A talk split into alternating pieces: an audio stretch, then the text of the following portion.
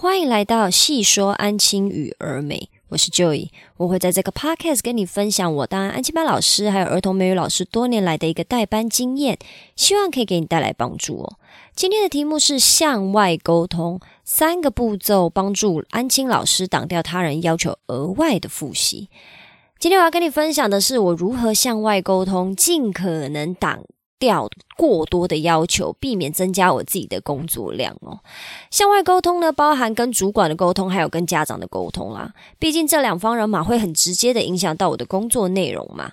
那额外的工作量呢，其实。往往来自于他人过多的期待或者是承诺，比如说主管承诺家长说啊，老师我一定会叫我们老师做什么事情，类似像这样子的承诺嘛。那以至于我分内的工作也做不好，更不要说额外答应的对孩子的协助喽。不管你是新手老师还是有经验的老师，一定都会遇到外人向你提。出过多的要求啊，这个外人是打引号的啦。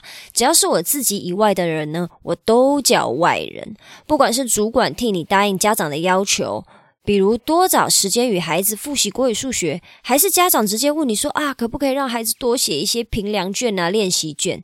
这种情况呢，我们要如何拒绝，或者说如何沟通呢？听完我今天的分享，你会更清楚的知道，在安亲班工作的时候，如何如何与外人沟通，就是与家长还有主管沟通哦，替自己过滤掉许多不必要的工作，你也能保有比较多的自己的时间，提升自己的工作质量哦。如果主管开口或者是家长拜托你，你也比较能清楚的告诉对方说，哦，为什么你拒绝的理由。我在安亲班工作已经八年多，从一开始的懵懵懂懂，有人开口要求我多做事，我也不知道该怎么拒绝，一直到中后期我的转变，让自己拥有更多自己的工作时间，让我的时间表完全为我所用，而不是填满他人的需求，也让我在做这份工作的时候不再这么厌世，甚至体会到当安亲班老师的某部分美好哦。现在我与家长沟通，还有主管沟通，都是不断重复这三个步骤，确保我自己的工作时间不被打扰，他人也就不会妄想打扰我的工作时间，甚至还想要增加我的工作量，让我拥有比较多的自主权呢。来，我先来跟你分享步骤一：确立工作流程还有时间表哦。确立自己每天的工作流程还有时间表是最最最最最最最最最最重要的事。我最近读了一本书，叫做《专注力协定》啊，其中提到的一个概念的意思，就是正确的句子是怎么说，我忘记了。但是他提到的概念是所谓的分心，就是你必须先知道当下你应该要做的正事是什么，才可以知道你是从什么事情上面被分心了。那这个概念呢，套用在安亲班的工作里面呢，也是同理可证。你必须要先知道你每天的工作事项、行程表有哪些，你才能知道这些外人的要求，你是拒绝的有理有据呢，还是其实连你自己都不知道你自己的工作时间表，所以你只好答应主管或家长的要求，给自己徒增困扰哦。为了方便你理解，我把每日的时间表呢区分成三个大区块，分别是 A。上班以后，孩子进班前的时间表；B，孩子进班以后的时间表；跟 C，孩子回家后的时间表哦。那我先来说 A，上班后孩子进班前的时间表，也就是说我上班以后，但是孩子还没有进班之前的这一段时间。第一步，请你先安排好孩子进班前你的工作内容有哪些哦。我用我自己举例。国小半天的时候，我的工作时间表如下，也就是说，小朋友今天在学校念书，念到中午以后，中午放学他们就要进安亲班。那我的时间表，在他们进班之前，我会做什么呢？我会先十一点的时候呢，我上班先到教室整理环境，把椅子从桌子上搬下来，然后在白板写上当天的活动流程。我的活动流程一律都是先用餐，再订正英文练习，再写中文作业，最后是午休，再来是上英文课。十一点半的时候呢，我会与所有的老师一起打全校师生的午餐餐盒，然后再把餐盒放在每一个孩子的桌上。接着十一点五十分呢，我就会去国小接送孩子回安亲班哦。这个是如果小朋友今天是念半天的话，我的呃时间表会是这样。接下来的话是，如果小朋友今天是念整天，也就是说他们下午四点才放学，那是不是说到四点他们进班之前，我有比较多的自己的时间嘛？那我的时间表就会是这样的。原则上呢，十一点我还是一样，先到教室整理环境，把椅子从桌子上搬下来。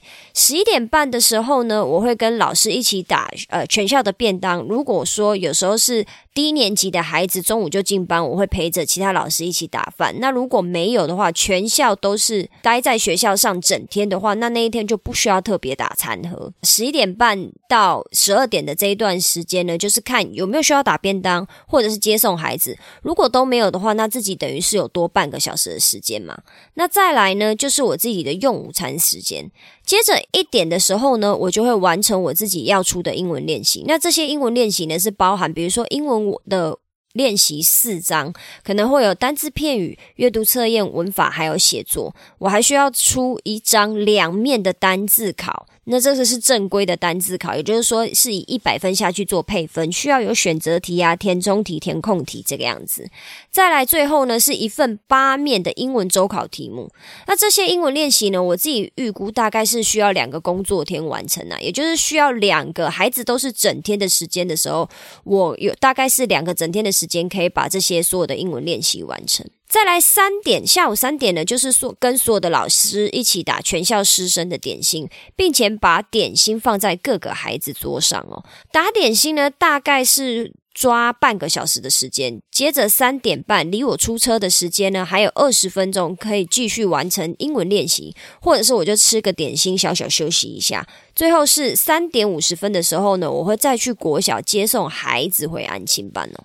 那以上的分享呢，就是孩子在进安亲班之前，我每天的工作流程呢，我就把它区分在几点几分的时候，我会做什么事情，让你比较好理解哦。接着的时间表是孩子进班后的时间表，一样国小半天的时间呢。我的工作时间表是这个样子的：十二点半回到安亲班以后呢，我都会跟小朋友一起用餐，因为大概十一点五十分我是出去接孩子嘛。那我大概抓十二点半左右，所有的孩子会全部都回来了，那我就跟着小朋友一起用餐。接着呢，一点开始呢，就是跟所有的孩子一起火力全开完成中文作业。大概两点报到三点这中间的一呃一个时间呢，我们会开始进行午休。接着是三点半，三点半的话就是我自己个人的英文复习时间，因为只要是孩子半天的时间呢，我都会抓一个小时用中文帮他们复习不比较困难的文法或者是单字片语。接着再来是四点半，四点半就是外师的英文课时间。再来是最后六点半放学。六点半放学的话，通常孩子呢，因为中文作业已经在半天的时候。下午先进来写完的嘛，所以他们六点半放学都会很早，就是家长就会把他接回家了。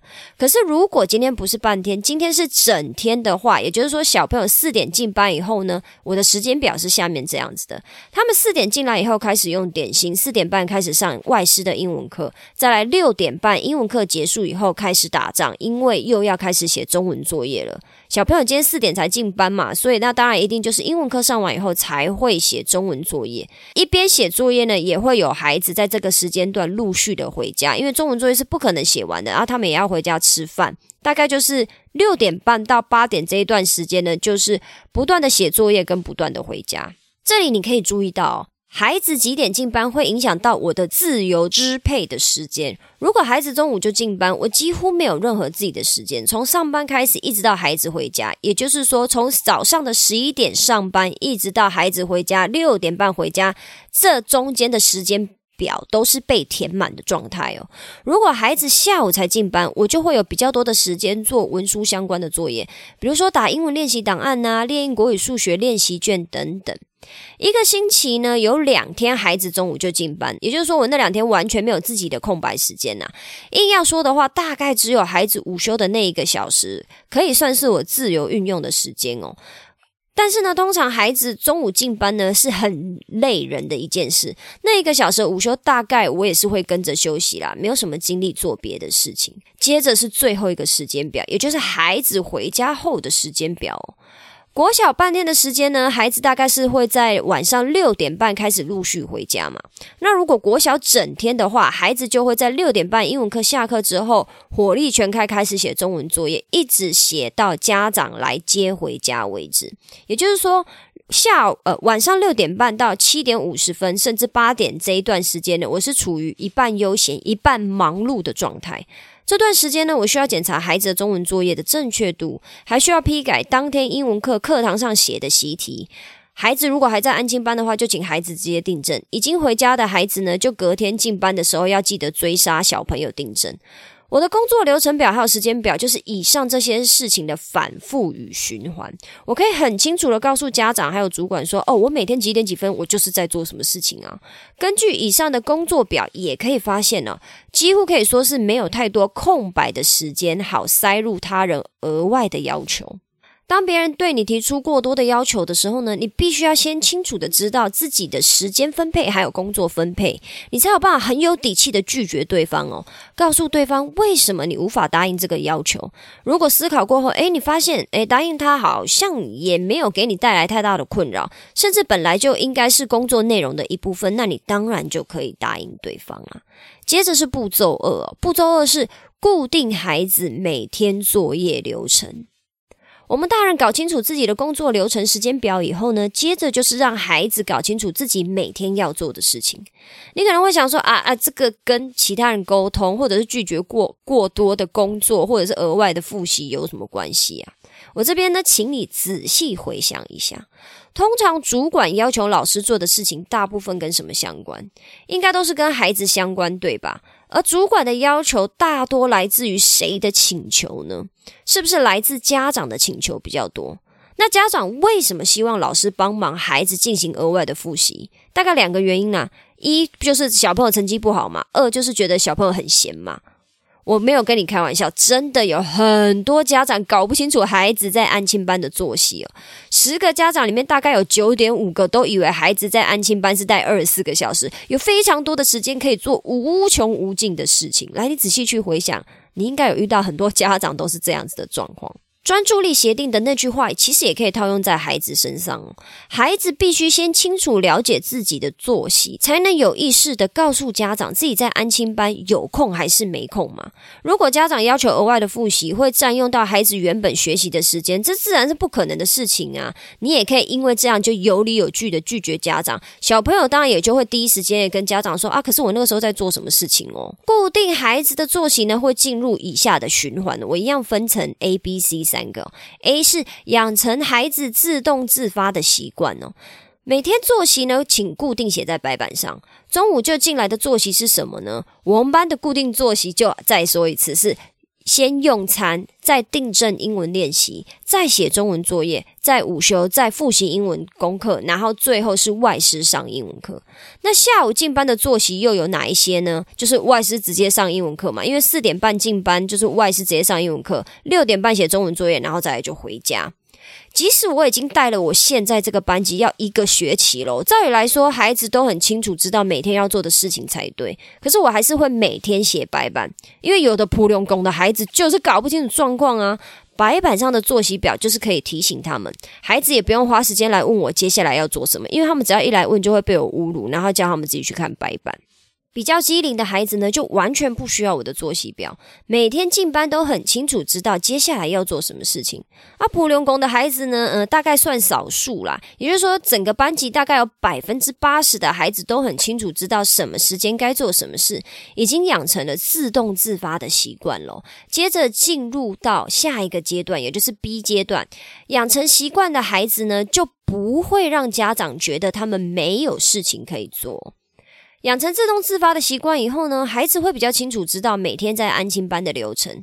跟家长在家里聊天的时候呢，聊到安亲班在做的事情，家长就会相对的相对哦，比较不会觉得孩子太闲没事做，啊，动不动就找老师给孩子加作业，动不动就找主管关切孩子的学习状况，希望主管跟老师沟通，增加小朋友的练习量哦。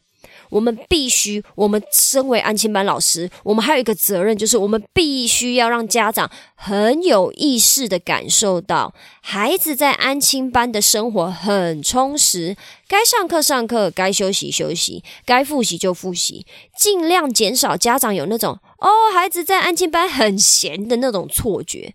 那当然，这个部分呢，也需要靠孩子的帮忙。孩子养成自动自发的习惯后，虽然说不一定也能在家里自动自发，因为我们老师都知道嘛，孩子在家里一个样，在我们面前一个样。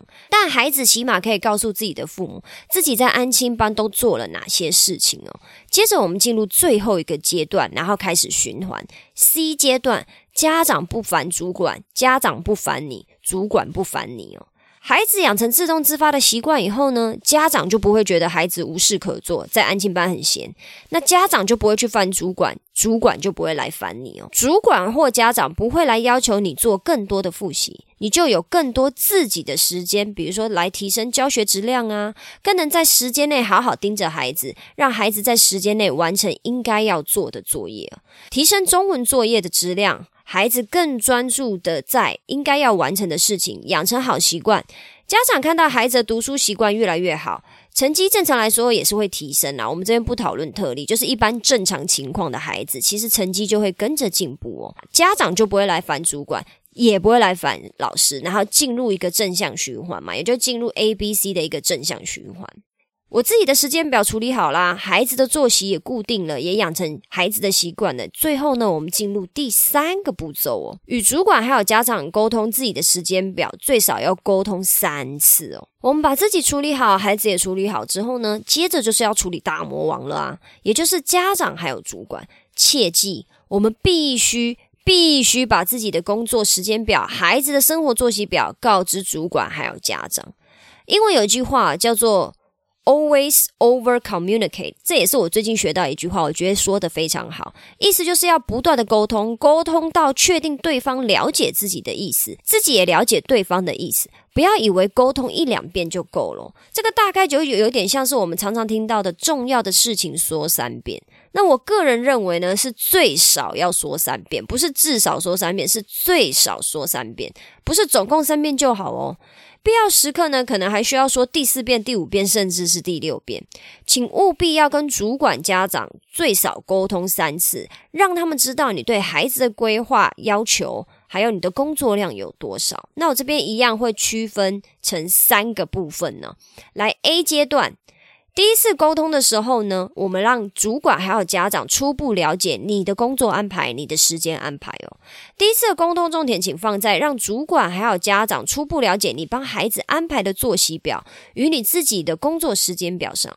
初步了解是重点，你要记得初步了解。自己一定要先有这样的认知，就是我们是在做初步的沟通，让家长还有主管大概知道每天的作业流程即可。至于老师本人的工作流程，只是可以看情况带到一些。也就是说，我们的重点是放在跟家长讲说，哦，小朋友在这边做的事情是什么。那至于主管的部分呢？因为主管，我认为主管大部分都可以很快就了解你的工作安排了。毕竟主管是跟我们待在同一个产业嘛，他们可以在短时间内搞清楚你的作息。所以跟主管沟通的这个部分呢，不用太担心。至于家长的部分呢，我们老师自己最好要有一个认知哦。所谓的家长，也只是我们要沟通的另外一个大孩子而已。我自己遇到的百分之七十的家长哦，即使在听完我第一次描述还是孩子的作息后，还是搞不清楚我在说什么。隔天来还是会有一样的问题，比如问说啊，孩子几点可以家接回家啊？每天接回家的时间不都一样吗？或者是哎，怎么今天国小作业没有写完呢？啊，他今天四点半进班，六点上英文课上到六点半，啊，你七点就来接了，他才写功课半个小时，国小作业怎么可能写得完？啊，今天没有英文课，我还以为有英文课诶，我们班每个礼拜四都没有英文课，好吗？都是拿来考试的，是没有英文课的。光是这几个问题呢，有非常多的家长在初期就要沟通非常多次，他们才有办法记起来。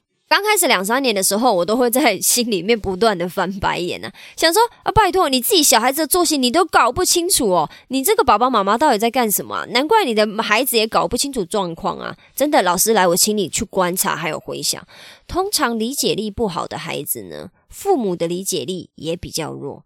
很爱惹是生非的孩子呢，通常父母也很难搞，很爱惹事。果然，小朋友都是他们亲生的。这个部分呢，我就不得不夸奖一下妈妈，然后侮辱一下爸爸。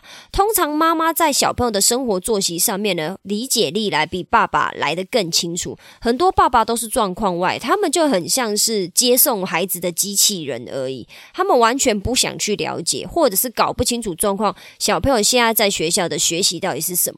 只要问他们，只要大部分问爸爸呢，爸爸都会说：“哦，我不清楚。”诶，去问妈妈。我遇到一样，大概七十趴的爸爸是这样。我这边不想要抹灭所有的爸爸，我有遇到爸爸真的是很了解自己的孩子，然后很清楚自己的，很清楚知道自己的孩子最近。的生活作息是什么？我也是有遇到过，但真的很少数啦。所以爸爸们加油好吗？你要先搞清楚你自己小朋友的状况，这样以后你才能侮辱你的孩子啊！如果你都搞不清楚你孩子的状况，你要怎么侮辱他嘞？来，记得第一个阶段的沟通心法就是，这只是讲了第一次哦，我后面还有最少两次要沟通，别走心，别走心，翻白眼的也别翻太用力，免得眼睛受伤。接着进入第二个沟通哦，第二次的沟通 B B 阶段。第二次呢，就是让主管还有家长恢复第一次沟通的记忆哦。过一段时间呢，我大概会抓两周左右吧，你就可以进行第二次沟通了，再次与家长还有主管聊聊孩子的作息以及最近的成长。孩子在你的时间表安排下有什么样子的进步，或者是又遇到了什么样子的挑战跟困难呢？我需要家长的协助。这次的重点呢放在与家长的沟通，主管的部分呢稍微带过就好。没意外的话，主管看你平常的表现，应该就可以知道你的作息安排。除非真的是遇到还不是很清楚状况的主管呢，就有必要跟主管再一次说明你的生活作息安排。最后呢，进入第三个阶段，也就是第三次的沟通。第三次呢，是让家长体会你就是这么忙碌，孩子的时间就是这么有限。约莫再过两到三周左右呢，就可以进入到第三次的沟通了。这次的沟通重点呢，我会完全放在家长身上，并询问家长三个问题哦。第一个问题是：诶，这阵子孩子进安亲班的状态怎么样啊？回家有没有跟妈妈或者是爸爸反映哪边不适应？有没有我遗漏的地方？第二个问题是，询问家长对于孩子的作息有没有哪边还不清楚、不了解的，我可以再次跟妈咪还有爸爸解释哦。第三个问题呢，则是询问家长针对目前的作息安排，有没有觉得我哪边需要帮孩子做调整的，或者是孩子有哪边需要我协助的呢？这三个问题呢，是我与家长沟通的固定流程问题哦，可以南瓜大概百分之九十八的情况。特殊的部分呢，我们当然就个案处理。那听完妈咪爸爸的反馈以后呢，我就可以知道家长是不是真的完全了解我的安排，还有孩子的生活作息。不了解的呢，当下再次沟通；了解的当然就没什么问题啦，算是处理好一位家长。现在呢，不管我是带什么班级，只要是还不认识我的家长，我都是采取这三个步骤跟家长沟通的。虽然有些花时间啊，我坦白说，其实做这些事情是会有一点花时间，但是我这么做的目的都只有一个，就是保护好自己的时间。当别人知道我自己有安排，我对我的时间相当保护。家长或主管就会接受我的做事方式，自然而然就会减少想要麻烦我的冲动，因为我根本就没有空，或者是他的孩子根本就没有空啊。他想要做的那些额外的复习，我们去回想一下刚刚的那所有的事情，还有所有的时间表，到底小朋友要插在哪一个部分，让他们可以去做额外的国语、数学，甚至是自然、社会的复习呢？根本就没有，好吗？你现在呢，可以采取的行动呢，就是步骤一，请你先搞清楚自己的工作时间表，每天几点要做什么事情。星期一跟星期三的工作表又有什么不同呢？先把一周的时间表规划出来，并且固定好大方向。接下来的步骤二跟步骤三就会相对容易一些，因为你有方向，也有想法要如何处理了。相信我，这么做绝对可以帮你挡掉很多不必要的额外练习要求。家长跟主管都会知道，不是你没空，就是孩子没空。不晓得我今天的分享有没有带给你帮助呢？有的话，麻烦你帮我留下五星好评，或者是你平常是怎么跟家长还有主管沟通的呢？好，拒绝不合理的额外复习要求呢？也请你帮我在评论区留下你的分享，我们大家可以交流分享心得哦。请你关注我的 Podcast，这样就不会错过我的分享。那今天就这样啦，我们下次见，拜拜。